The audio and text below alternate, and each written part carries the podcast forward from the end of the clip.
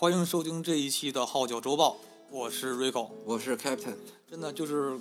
所有收音机前的朋友们，无论是老的粉丝还是新的朋友们，真的是久违了。这个节目大概我们停更了有两到三年左右，嗯，就是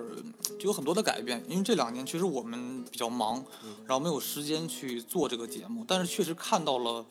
呃，很多的老的粉丝的朋友们就是希望我们再更新啊什么的。断更确实是我们一直以来的毛病，但就是因为这两年事儿比较多，嗯嗯，到现在我跟凯文有连线了，我们就开始重新做这档节目，包括我们的这个名字也在改回来，因为很多老粉丝都知道，我们以前节目叫《号角周报》，后来是觉得怕撞名，因为那时候我真的是自己觉得这个名字还不错，但是后来就总看这个《号角日报》就有点儿就是不愿撞名，还是这个忌惮最强法务部吧？对那个对。最强法务部，呃，目前有三个比较厉害的，大家应该也都知道，对南山必胜客，啊、然后日本有任天堂，对还有这个就是漫威，对呃，漫威就是哼惹不起嘛，对，就我们不愿意，就是说觉得啊，你这名字是抄袭。后来我们改成叫 Horn 万有引力，就但是这个名字改完之后，就总觉得心里很不舒服。嗯，就想把这个名字就是给觉得，因为很多人说这个老名字还不错。嗯，后来我想就是还是用老名字吧，就是顺口一些，然后很多老粉丝也喜欢这个名字，嗯那我们就包括 Captain 也是，就是也喜欢这个名字是吧？对，就是这个名字改过来，是因为我们觉得，呃，当时这个名字要改一下，但嗯是改成新的名字和我们的这个风格其实，嗯、又不太像了。对对。嗯、我们一开始只是怕照明改了，而且这个《号角周报》来讲，其实虽然现在做不到周更了，但是我们尽量是在我们有时间的情况下去更这个节目。就是非常感谢这几年以来很多老粉丝的陪伴跟期待，我们就是尽量多更一些期，是吧？对，还有一个原因就是因为做不到号角周报，对但是现在觉得这些东西，嗯，不是那么的重要。对对嗯，号角周报的灵魂是，说最真实，对说最真实的东西，而不是说一定要一周什么的。就是去那么更，就是我们不愿意就是被一个时间所绑定，确实现在不太适合长期能呃大量频繁的更新，对吧？对，最早我们设立这个节目的时候，呃、就没有接任何商务，然后一直到我们嗯、断更之前的那些期，中间一直都没有接商务，我们就是要做最真实的这种访谈节目。尤其这两年在这个疫情之下，嗯，很多产能都比较低，然后尤其文化产业的产能也比较弱，嗯，很多好的作品呢不是烂尾，要不就是没有做出来，所以说我们这两年因一是比较忙，二是可聊的东西不是很多，所以我们不会为了这个增加这个更更新的频率，就会去硬做节目，省得导致节目的效果会被做差。所以我们会在之后的过程中，就是尽量找一些我们擅长且比较能聊的话题去做，但就不能保证这个更新的速度，也可能是月更，也可能是周更，这个就不一定了。我们在断更的这些日子里边儿，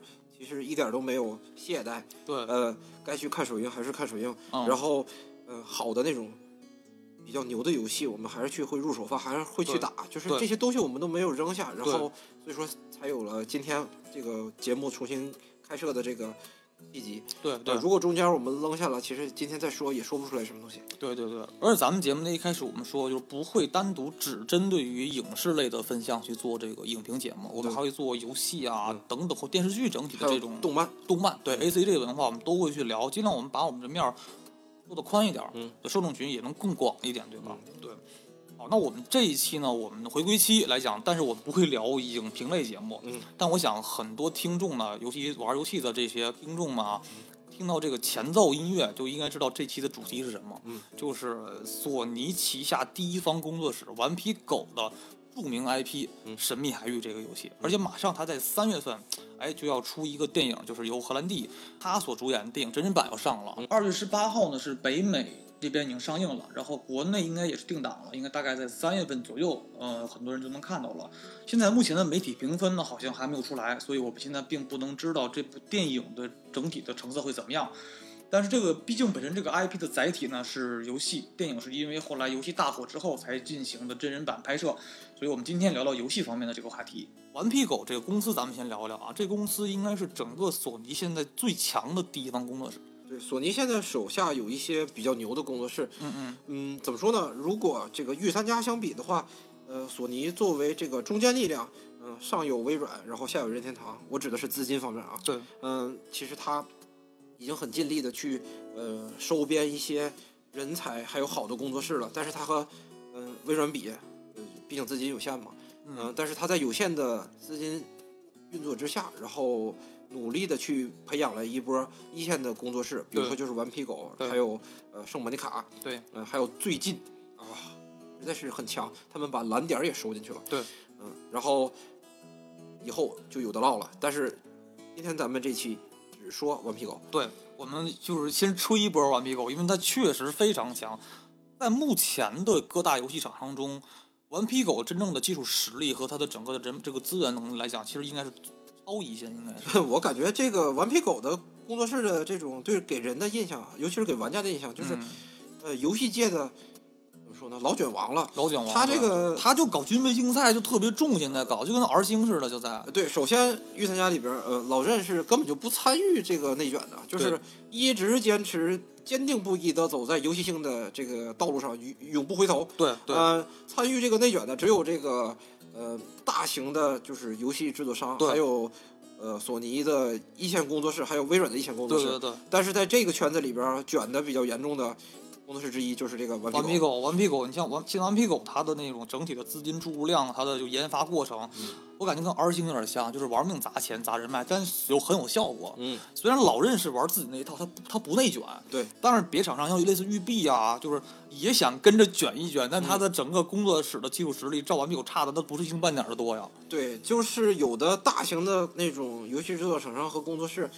呃，其实它一个游戏它会分成好多个部分，然后交嗯。给不同国家、不同部门的呃手下的工作人员来进行制作。外包啊什么的都会干这些事儿。对，甚至有有的时候会外包。对呃，他外包了以后，他就无法保证质量，这个是实话。就是呃，你不管是多大的公司，嗯，把游戏外包出去了，不管是多牛的 IP 外包出去了，你都没有办法说别人看在你是个大公司，或者是看在是一个好 IP 的份儿上，就把你把游戏给做得好好的，那不存在的。我记得当其实时就是呃，比如《古墓丽影》。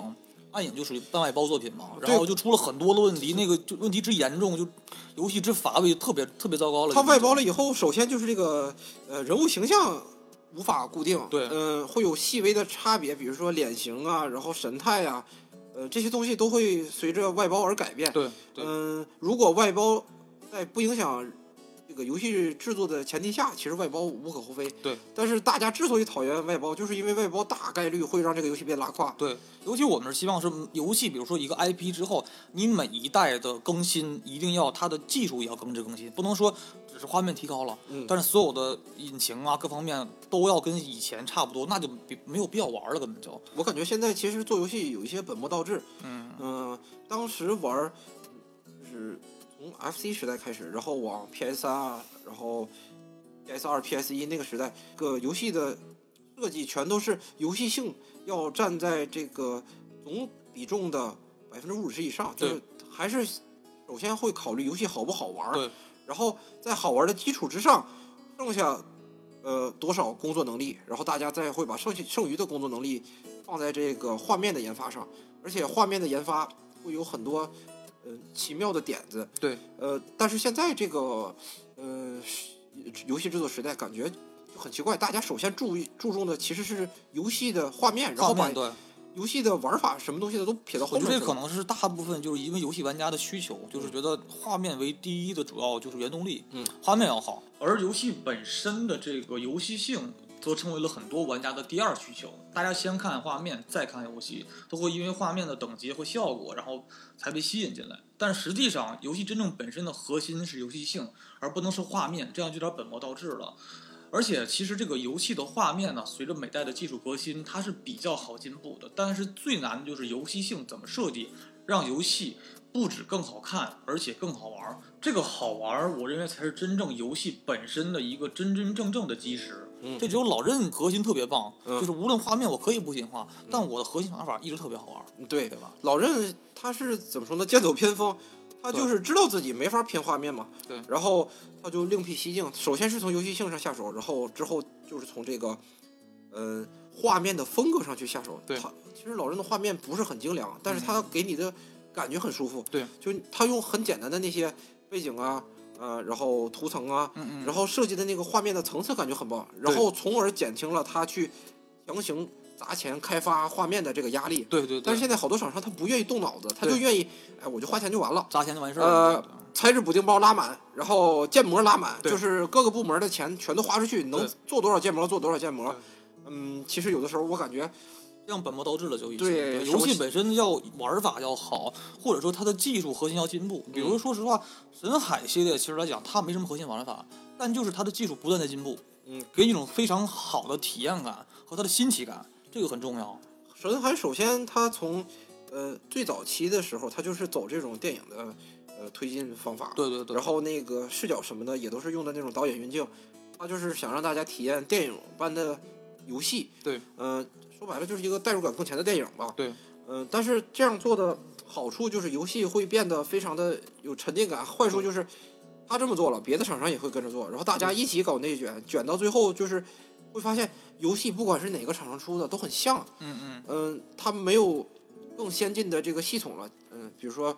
嗯，枪支系统啊，然后还有这个呃生存系统啊，还有动作系统啊，嗯，尤其是动作系统，现在好多动作游戏的系统设计出来那个人物形象动作都很像，比如说爬墙啊，呃，还有拽绳子啊什么的，嗯，你感觉好像呃公司是不一样，但是出来的游戏就很接近。对我们目前从各方的数据跟财报上也能看到，顽皮狗这公司，呃，这十年以来吧，它完全就已经成为了索尼旗下的最游戏方面啊的第一方的这种顶梁柱式的游戏厂商了。它跟圣莫妮卡相当于就两个最重要的索尼独占的招牌的基石，就是两个顶梁柱，非常的重要。同期的一些别的独占游戏啊，比如说像《死亡搁浅》或者说《往日不在》等等这些厂牌。哪怕是小岛这样的厂牌，就是来做，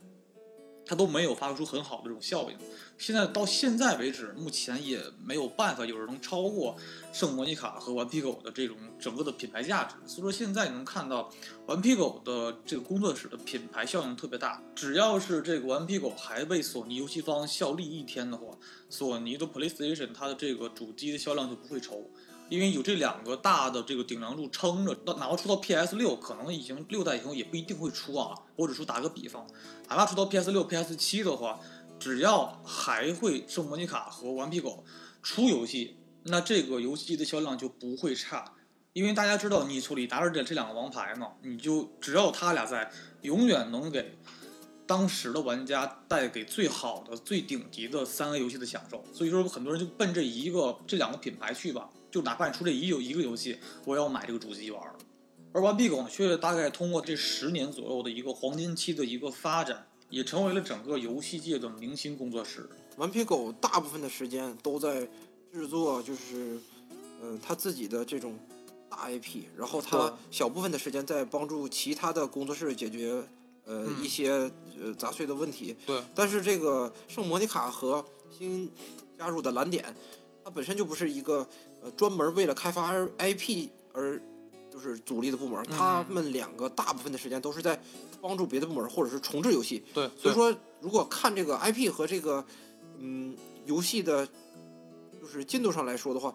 呃，其实寄希望于顽皮狗比寄方寄希望于其他两个工作室要好一点。好一点，对，嗯。顽皮狗这个工作室呢，它最早成立于一九八四年，它前身是果酱软件后现在是为整个索尼旗下全资子公司了，隶属于索尼全球工作室。它最早的游戏呢叫《疯狂滑雪》，是一九八六年在当时的苹果电脑上做的一款动作类游戏，但是基本没有什么名气。当时出的时候就基本就是以失败告终。嗯然后到后出现了它第一款最火的 IP，就是《古惑狼》系列。嗯古惑狼》应该是所有当时从 PS 一或者是 PS 二玩家的一个不可磨灭的一个 IP，非常著名。嗯，在那个年代，我还有幸玩过这个真正的主机版的《古惑狼》，当时玩到这个游戏的时候，感觉很惊艳。那时候还没有玩到，就是呃马里奥的像现在这么高质量的 3D 版的这个版本。早早期那个时候，我玩 PS 一的时候，还有世嘉的土星。嗯、其实这个游戏战场怎么说呢，就是很嗯开阔，大家在不同的领域用不同的点子来争取这个游戏玩家，不像现在。嗯、但是那个在那个时候，说实话，呃，不像现在画质这么发达的年代，《古惑狼》就是特别抢眼。对对对，它的玩法呀，它的游戏推进的进度啊，还有它的人物设定啊，让人记忆深刻。当时《古惑狼》是从九六年出的第一部，嗯销量为六百八十二万，然后到最好的一代是九七年的《古惑狼》第二部，是销量七百五十八万左右。然后到这个第三部《古惑狼》是九八年的时候是发售的，就每年出一部吧。然后它的销量是七百一十三万。就总体成绩来看是非常不错的，在整个 PS 一时代是一个特别黄金的一个 IP 作品。然后到了这个九九年呢，又出了一部就是《古惑狼赛车》，呃，销量也还行，达到了将近五百万左右。嗯，就整体还是不错的。它作为整个就是顽皮狗的最好的第一个 IP 出现了，就那时候顽皮狗啊。就开始正式步入正轨，一个正式的非常好游戏公司了，基本就对对。然后后来又出了一个新的系列，是在 PS 二平台上，就是在零一年的。呃，发售的《杰克与达斯特》，但这个作品我是没有玩过的，就是它的名气在国内来讲相对比较小一点。嗯，对，那时候 PS 二时代就是是是很优良的时代，好游戏很多。那时候确实很多国内的年就是小小孩们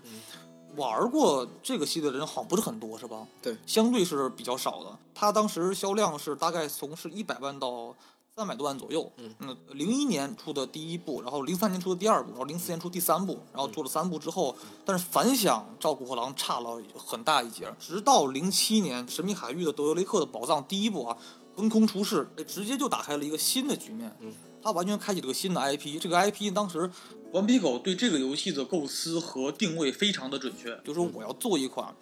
电影化的动作冒险类游戏。其实我想，就我们收音机。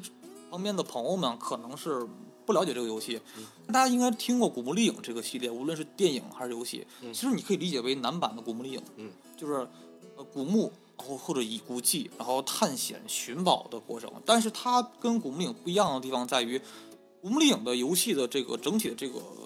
模式设定啊，它不是很流畅化，嗯，它需要什么以类似于就是 RPG 类的风格，然后换衣服、升级装备什么的。但是人海系列它就是一个。很流畅的电影观感的一个游戏，就是一路打到底，什么都不用考虑。首先是这个，呃，IP 的稳定性问题，就是《古墓丽影》它一直在，呃，更变工作室部分的制作会外包，然后导致它每一部的人物长相玩法不一样。对对对，其实好多游戏之所以能被大家记住，其实就是它的核心玩法一直在就是重复、重复再重复，然后在重复之中。然后取得进化，但是总的来说，它的核心玩法是不会变的。比如说马里奥，它就是一个一直在顶砖块的游戏。然后古惑狼的这个比较核心玩法，它就是顶箱子。对，还有就是跳台，对，跳台，对，这就是很多游戏它有从重复性中不断在往前进化的一个过程。嗯，但是你看，我发现就是这样，就是它的目的就是说，嗯，就是我从一到四部都是电影化。嗯，就有的游戏呢，像像比如说古惑狼啊、马里奥这种东西，就是我每代或者是塞尔达也这样，每代核心不变，唯独不一样就是深海。深海就是说我不跟你玩那个东西，我没有核心玩法，我就是什么。用当下最好的画面技术和物理引擎技术，然后最好的剧本，我给你，让你自己亲自去扮演一场，你就是主角，对。你就是德雷克，然后你去在这个电影中，你去演绎一个自己的电影，嗯，你去真正的探险，去经历所有的冒险的历程，嗯，哎，这个就是一个很有趣的东西，它它的玩法并不重要，重要是过程，如何。让你真正的深入去互动的去体验一个真正就是这种探险的大片的感觉是一种。对，索尼它能给就是别人不一样的感受，在这款游戏上，它主要就是，嗯，还是自家的实力吧。因为索尼首先它就是搞音乐，嗯，它有好多唱片公司嘛手下，然后，嗯，还有就是它的这个音频技术也很厉害。对，然后它的图像技术也很厉害，因为大家都知道嘛，索尼卖电视卖了好久了，对，它的这个图像调教技术也很厉害，它。做这个游戏其实是全方位的来展示索尼自家的在各个领域的顶尖技术，对，然后混合在一起放到了这个游戏里边供大家体验。所以说同类型的游戏比不过它，是因为嗯画质比不过它的，然后声音比不过它，对，然后声音比不过它的，然后其他地方虽然现在你回头看，就是神海一都已经很老了，有很多特别糙的地方，但是你在那个时代来看。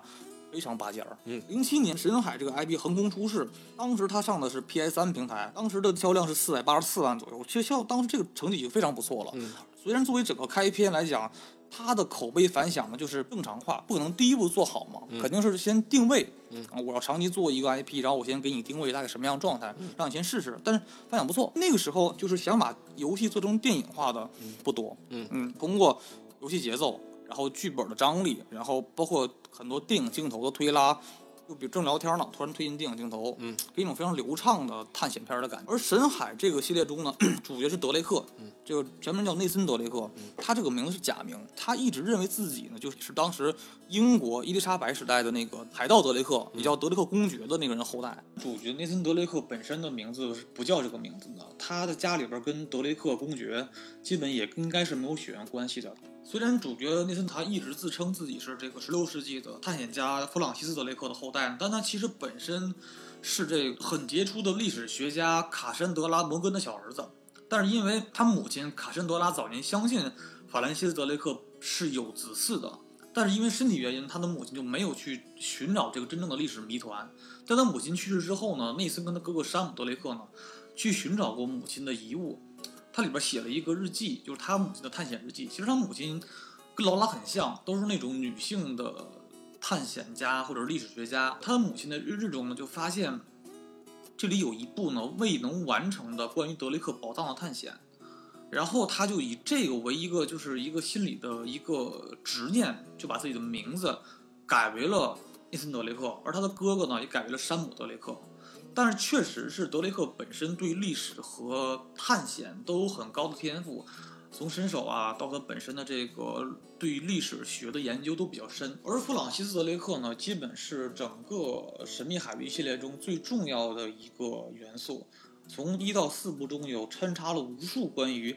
弗朗西斯·德雷克当年事迹和他所经过历史的一些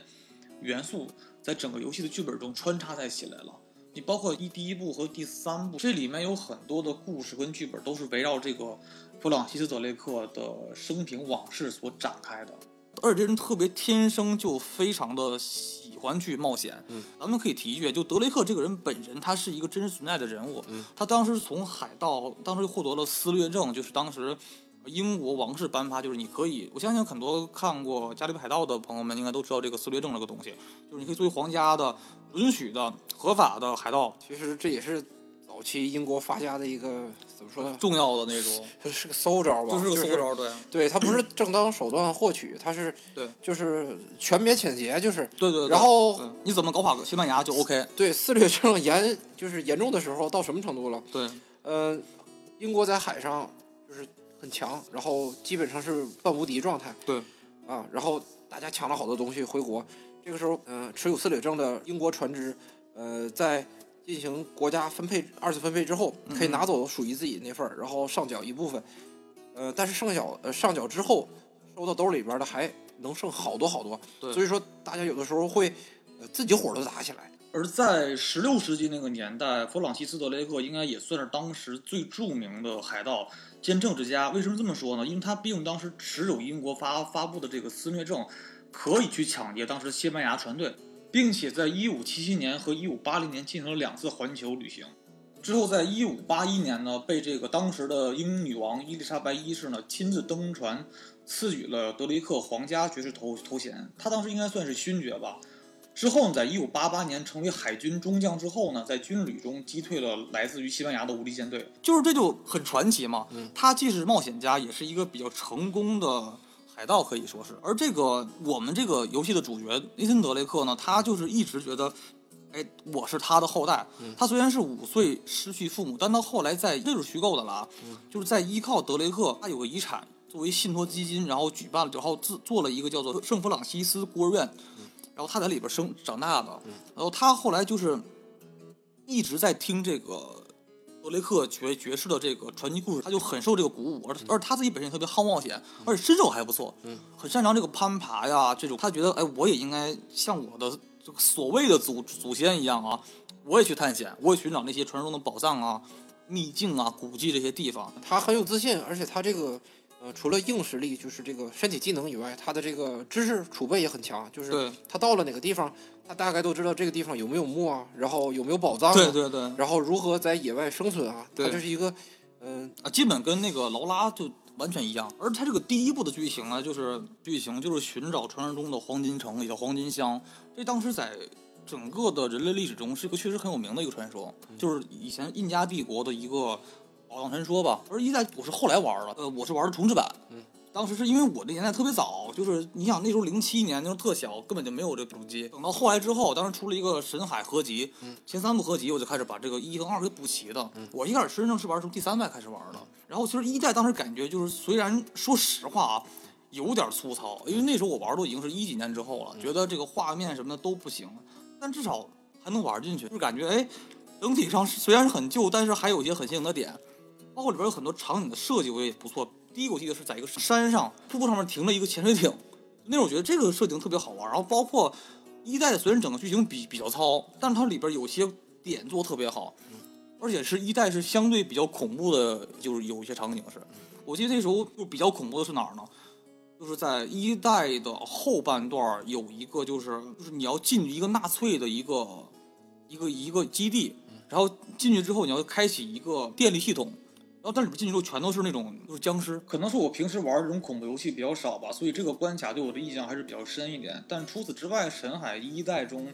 所能够留下比较深刻印象的地方就比较少了。也是因为确实年代比较久远，你玩那个老游戏的时候，它有很多地方已经无法满在满足你现在的胃口了。但那个时候就已经已经能看到，就是顽皮狗想把神海这个 IP 做得非常像电影化的感觉的一个游戏了。现在往回看，感觉它就是一个试水作。对。要试水座，但是那个时代其实同期比别的游戏来讲，还它算是已经很优秀的了，基本。嗯，对，就是现在眼眼光更高了，然后觉得就这个不行了。但是那个时代觉得还是很不错的，对。那个时代其实，呃，对机能的消耗不是特别大，就是游戏机的机能消耗不是特别大，所以说大家，嗯，就是这些厂商制作的游戏都是偏向于这种，嗯，独乐乐不如众乐乐的游戏，就是。那两个人玩啊，三人玩，四人玩，然后只有这个深海和部分的游戏走这种小众路线。那时候算是小众路线，就是单人主推剧情，而且是那种固定剧情，不是那种开放剧情。对，现在好多游戏都是根据选项会有呃剧情的分支发发展不同，但是那个时候就是一条主线让你走完。而且这里边还有一点就是我特别喜欢，就是你看我我对于很多比如漫画呀。游戏的主角就是能喜欢上的特别少，因为我是特我，但是我这个德雷克我特喜欢他，就是他的形象，就是第一有点憨，嗯，但还特聪明，然后还特嘴特贱，他一直在嘚嘚嘚嘚嘚嘚，就是特别满嘴念，满嘴骚话，然后还跟别人就特别爱扯皮，就损别人，然后开玩笑特别多，就是这种人物形象就是又靠谱，然后又不靠谱，然后还特别搞笑的一个人，对他很强，但是呢，就是还有点。就是不拘泥一格的感觉，就是我我他这个人本身就是从小到大能看着他就是打架都特别强，但是呢，然后人为人也挺讲情义的，但是总爱就是去装作就比较浪的感觉，所以他人物形象就特别丰满好玩。虽然是第一部的整体，从现在来看是有很多的问题，场景设计啊、关卡设置啊都没有那么好，但实际上它的开篇来讲是一个很重要的里程碑。所以那时候其实销量上，你看现在，比如说我们看销量，大概当时是呃四百八十四万，这销量当时其实已经很不错了。而且那个时候就是，呃，像主机平台游戏，它其实不像现在啊。其实现在主机和掌机平台的这个游戏定价其实差不多了。对。那个时候，主机平台的游戏定价会略高于这个呃掌机平台。对。啊，一主要是还是那个时候有掌机，现在已经基本上，嗯，怎么说呢？除了老任这个，嗯。不算是纯掌机的掌机吧，现在基本上已经宣告掌机灭亡了。对对对，掌掌机时代好像也就 Switch 现在还是一直还很好，那 Switch 也不算纯掌机了。对，不算纯掌机，它算是一个跨界机的那种感觉。对对，掌机时代就是感觉特美好。对，那时候咱们从小就从 Boy 时代，嗯，然后就到到 PSP 时代，觉得靠比如那时候都 3DS，什么都特别棒。嗯，但是现在就感觉那种乐趣就是虽然从手上到电视上了，更加高科技、更精细化了，但是那个情情怀没有了，有点。对对。聊到第二部啊，第二部是《神秘海域纵横四海》。这个第二部来讲，其实为什么我把着重的篇章放在第二部，第一部很少提？因为第一部确实现在来看亮点不多。嗯。但是第二代非常好。嗯。二代应该是我目前认为来讲四代中最好的一部。嗯。无论是从游戏的体量、玩法。场景设计，二代基本做到打顶。二代呢，它是零九年登陆在 PS 三平台上的，当时销量达到六百五十八万，也是目前来讲神海四代中评分最高的一代游戏了。而且就是这一部呢，你想，神海每一部啊，它都有一个基础，就是说找什么宝藏。而神海四部曲中的每一部的要寻找的那个宝藏，基本都来自于人类历史中真实的传说。而第二部的核心。特别好，它就是也就是香巴拉，它是这个香格里拉其实是整个东西方所有探险家都一直在寻找的一个东西，嗯就是它就是包括就是包括咱们就是中国人这边儿，他都会觉得。就是包括西藏，因为都是香格里拉在西藏嘛，它是一个最好的一个圣境嘛，嗯很富饶，然后很美好。这个这种说法在欧洲也非常的流行。嗯，我当时记得是三几年的时候，纳粹就组织过入藏，嗯，就是去就是为了去找雅利安人种的这个发源地。当时也带回了大批的资料啊，因为当时希特勒包括希希姆莱他们都特别注重这个神秘学，觉得西藏一定是有什么地球的中心呐、然后有真正神秘学的来源，想借用神秘力量去搞一些事情。嗯，关于香巴拉传说，在整个的东西方都一直还流传着，嗯包括现在很多人还会相信这个东西，嗯甚至近近三百年以来。寻找香巴拉的这种，就香格里拉，就是探险家都不计其数，基本都。本来西藏就很神秘嘛，而整个这个第二代就是以这个为核心的，所以我觉得第一是这个点选特别好，就是它这个传说足够吸引人，而且很多人觉得这个题材特别吸引，就是因为正好我看小说，看那个《当地密码》，就是围绕香巴拉的做了一个小说，然后特别精彩，然后正好我又玩游戏，我我这太棒了，这个相当于把那个小说中的东西给重现一遍，就有点那意思，你知道吗？其实你像说实话，神秘海域就非常像《藏地密码》或者说是《鬼吹灯》的感觉，嗯，就是它经常都以一个真实的传说为基点，组成整个这一部的剧情核心。对，它大部分的就是这个历史支撑都是靠野史来支撑，就是对对对嗯、你没办法完全考证，但是你也没有办法完全否定，对对对，就是这种不明不白、模模糊糊的历史是最吸引人的。对就你完全考据了的东西，其实在咱们博物馆还有这些呃中国的博物馆 APP 上都能看到。然后呢，完全不符合实际的，其实就已经慢慢消失。有一部分能证实，但是还没有办法完全证实。像这种野史，还有这种没有完全考证的历史，就很容易在这个游戏和小说里边吸引大家注意。对对，大家其实更愿意相信，发自心底更愿意相信这些东西是真的，因为他们很神奇。对，嗯、就是而且很久负盛名吧，来讲就是对对，像西域那边儿，嗯、我感觉中国的西域那边出这些传说，传出的特别特别多。对，对对你对。像香巴拉，还有之前，呃，罗兰古城，还有，嗯呃，还有玄奘取经回来写的那些传记，对，虽然好多都无无从考证，但是你就觉得那些东西有意思就正。正史野史都存在过，嗯但是后世人找不到了。对，但是而且那个写的特别美好，而且嗯很吸引人去。嗯，这种东西特别适合作为整个这种探险小说的一个基点。嗯就是你弄一这个为一个发展点，然后以它写剧本，嗯然后特别多人就会喜欢看这个东西，对就很吸引人。首先特别有吸引人的核心了啊。嗯再一个，它特别长的体量，感觉二代的剧情长度应该是最长的了，应该是。嗯。就章数特别特别多，然后一开场第一幕就是这事儿，我发现沈海特别爱干。嗯。沈海大概我记得是从二代跟四代都都这么干过，就爱玩倒叙方式，特别震撼。嗯。就是上来就是雪山中挂辆火车，德雷克在火车最末端嗯。从低往上爬，就特别一开始特别惊险，这个东西就嗯。就把你吊特别特别高的胃口，然后再倒叙回来，嗯。回到最开始时间线讲这是怎么回事怎么回事儿，然后包括它里边的所有这种西藏的，比如说佛寺啊。然后大量的雕塑啊，就是感觉就制作组顽皮有公司对整个的这个考证特别重，就是文化考证还是对，就是你看西藏的建筑美学风格，嗯，然后西藏的传说嗯啊，包括呃寺院怎么造，然后它的他把各种西藏以前的那些传说结合到这个游戏里面来，嗯就剧情啊怎么编写，它要根据西藏一部分真正的史实，或者说它一些真正的东西，它去给你结合到这个剧本和他的这个整个画面中来。他希望就是说我给，因为毕竟这个当时是针对于中，就是欧洲国家比较多的，欧洲很多人对西藏文化非常的感兴趣，嗯都很痴迷。他可能要做一个，就是做出来一个哪儿好，就是这个东西你让欧美人看也不错，很吸引他们，然后让中国人看，哎。还不是很外行，嗯就最怕那种就是做中国就是外国人做中国作品做的就乱码七糟那种的，对吧？嗯对，他这这外国人总对中国人的这个所谓的中国传统文化有一些奇怪的偏见，对对。就是很难得在这个游戏里边并没有产生这种奇怪的偏见之下，引导他们做出来一些奇怪的游戏设计啥的。对，你看，比如说咱们来讲哈，就是二代跟一代哪有进步呢？一代当时的发展地方是印加帝国，就是在以那个位置，南美洲左右、那个区域去做探险，然后里边儿很多南美洲的，就是那些文化刻画就有点淡，包括场景的设计、关卡的那些剧情设计啊，都差了一些东西。但是到二代非常考究，二代西藏中那种浓郁的西藏文化、藏民的状态，然后包括各种寺院、古迹，还有包括因为西藏很百分之近百分之百了吧，所有雕塑都跟佛佛教有关系。嗯因为因为藏传佛教跟跟咱们就是中原佛教不太一样，它有很多自己独有的一些东西。哎，这一点东西其实被顽皮狗公司完全的甚至非常好的还原了给。嗯。所以我感觉就是二代，就是从剧情、从体量、从技术进步，但是虽然我们看到二代的技术进步并不是很多，嗯只是画面提升了一些，嗯对，但是其他方面基本都特别好了嗯，就应该是一个较为完美的游戏了，基本就游戏游戏历程也特别棒，所以我很建议说，如果你没有玩过神海呃系列的话，我建议你先玩的话可以玩玩二代入手，对吧？我觉得这个是、嗯挺不错的，是一个，尤其二代其实本身来讲。它剧本特别好，它是真的就是一步步去探险香香巴拉，就从尼泊尔开始入藏，嗯就是作为就前半段的关卡了，然后开始逐渐从怎么从尼泊尔一路打到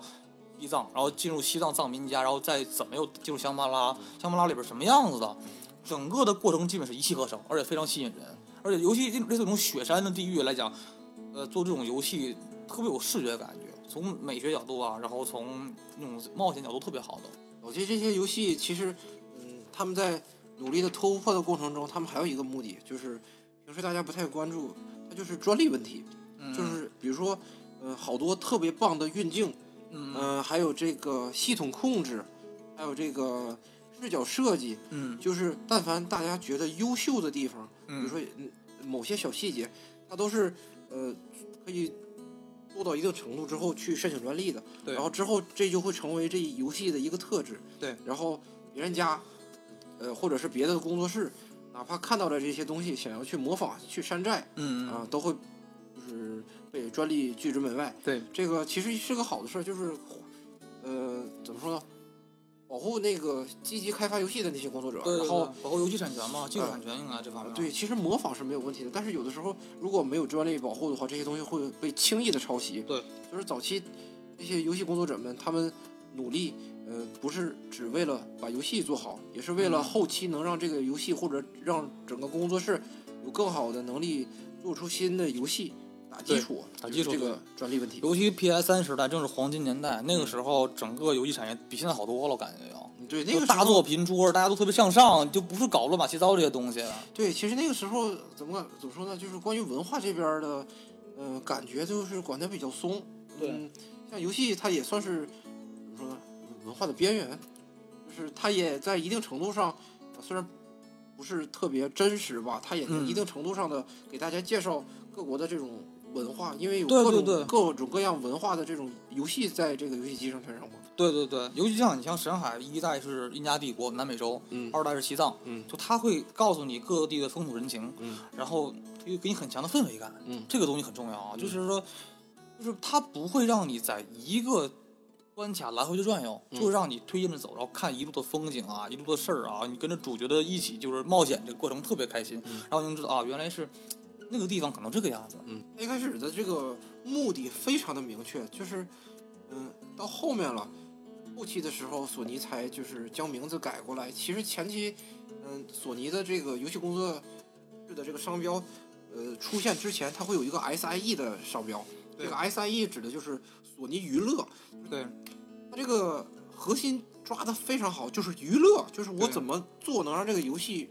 让你感到快乐。对。啊，它就是娱乐，他们没有就是把这个基调都定特别高啊，对，就是呃，我要教育你啊，我要哎，什么这那的，它就是特商业化，就是我就是做一个商业大片儿，对，就是我完全迎合你的胃口，就怎么开心让你怎么来，呃，对，对，就是一种好莱坞爆米花大片儿，嗯，然后把爆米花大片儿呢分出章节做成游戏了给你。嗯，对，不过刚才 Captain 提到这个掌机的问题啊，嗯我们说到其实神海系列真的还做掌机，对，还还它还真有，而且还质量很不错，还不错，对它，但它是外包作品啊。对，它是在一一年的十二月十七号，然后随着 PSV 掌机一起上市发售，作为它的护航大作。对。对。关于这个游戏，我有话要说，啊、因为我当时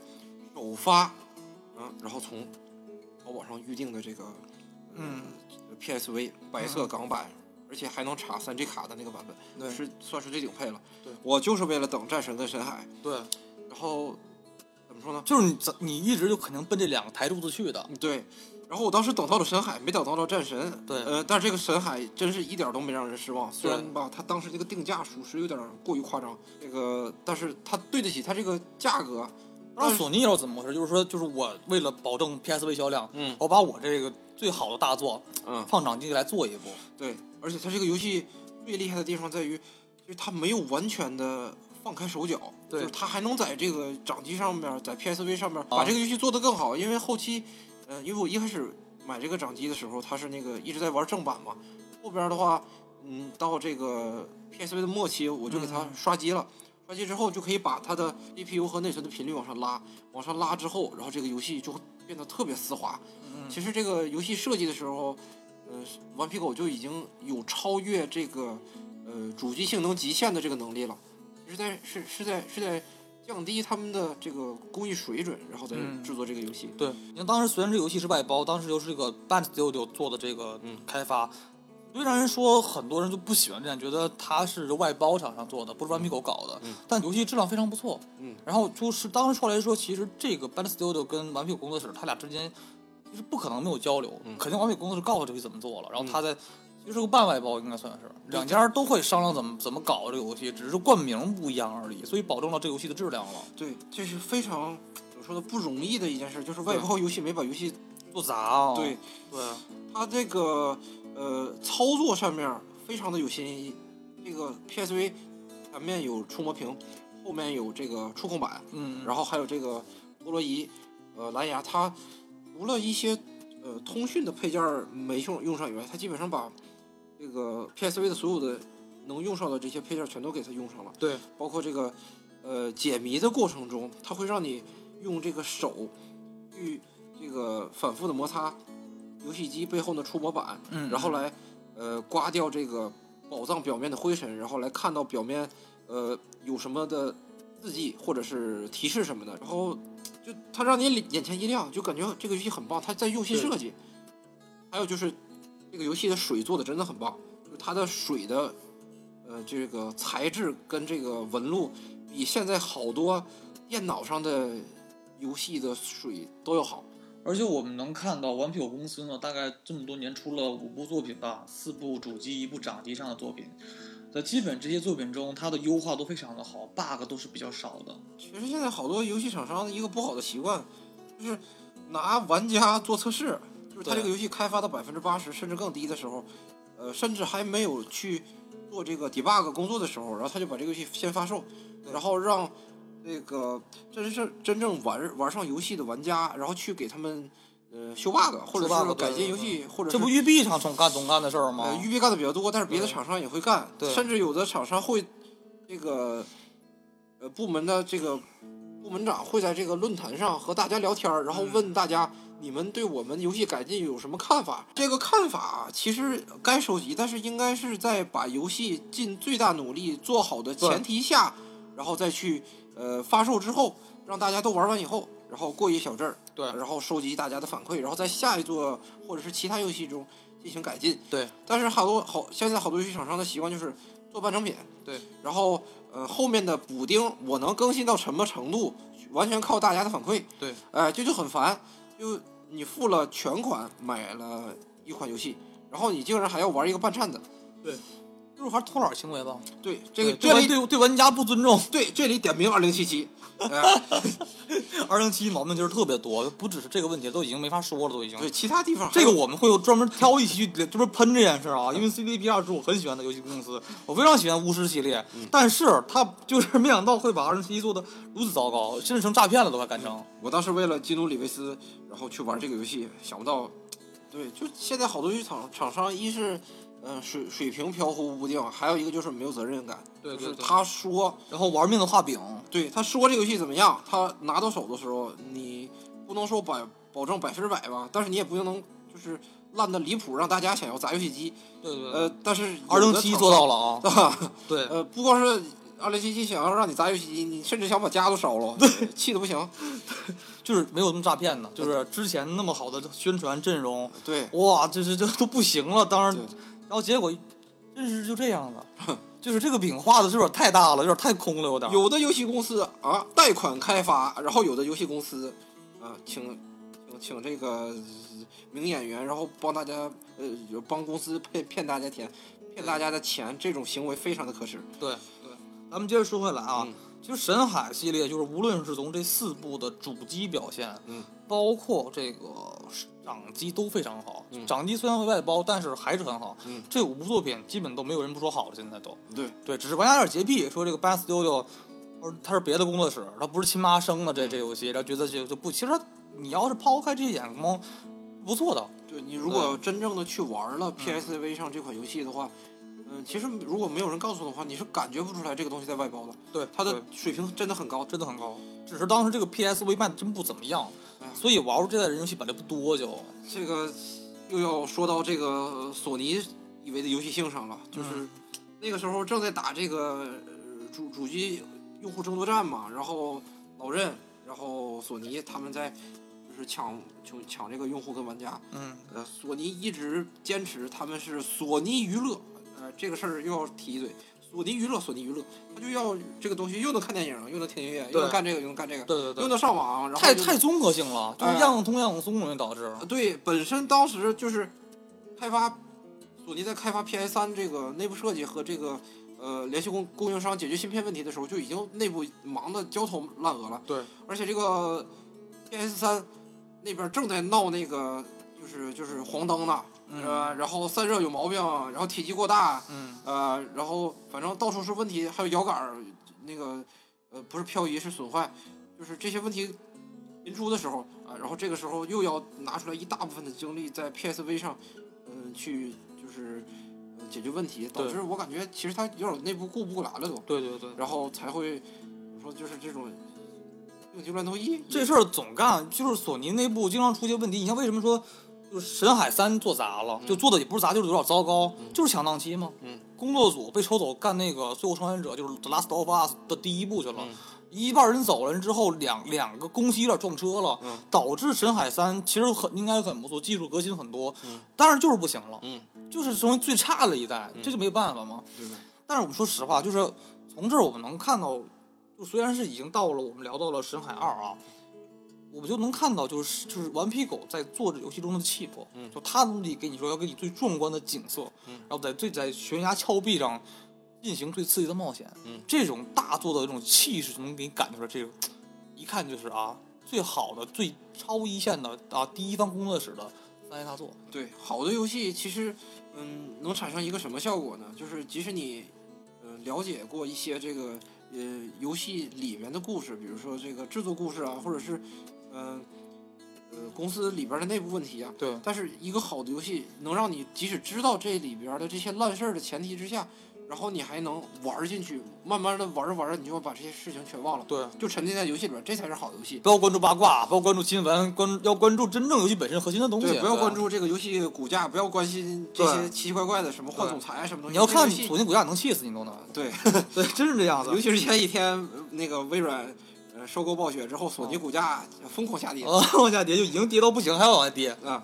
我们说实话，其实从二代啊，我当时玩的时候就已经是很晚了。就当时我是以拿 PS 的眼光去重新去玩这个高清重置版的二代，嗯，但发现哇特别棒，你知道吗？就是一个十年前的游戏，虽然重置了啊，但是就是特别好玩，比很多现在当时 PS 黄金年代的那些游戏都棒。嗯，哇，我就说一个好游戏啊，一个好的文化作品，它无论是电影、电视剧，还是音乐，还是游戏，只要它真的好，它真的经得起时代的考验。对无论过了多少年，就是好玩。对，而且好三 A 大作，其实咱不说时代的演变啊，可能画质没现在好了，嗯它不是现在新的画质了，但是一开场或者说尤其是本身那种氛围感、嗯和一些细节，就知道就能看出那个那个有钱，然后有技术那个劲儿，你知道吗？嗯就是三 A 大作就应该这么搞。对你不像像日产游戏，就是无论开头多么精致，嗯然后两分钟之后一定拉胯。对，这里点名《最终幻想》系列。呃，如龙也这样，嗯，就是反正能看出，就小厂就是没那没那魄力。我很建议大家去玩玩二代这个游戏，确实无论从这个剧情啊、体量啊、游戏玩法，包括整体的这种就是观感上，都是一个非常值得玩，也是目前来讲很多这个神海的铁粉们最承认的一代。嗯嗯，好，那这期时间也差不多了啊啊，我们这期可能还是有一些很多问题，俩人好久没在一起录节目了，然后就还需要生疏了就生疏还需要磨合一些，然后我们下一期尽量会做得更好一点啊。我们下一期呢就会接着聊聊《神秘海域三》跟四。好，那我们今天到这儿，拜拜。拜拜。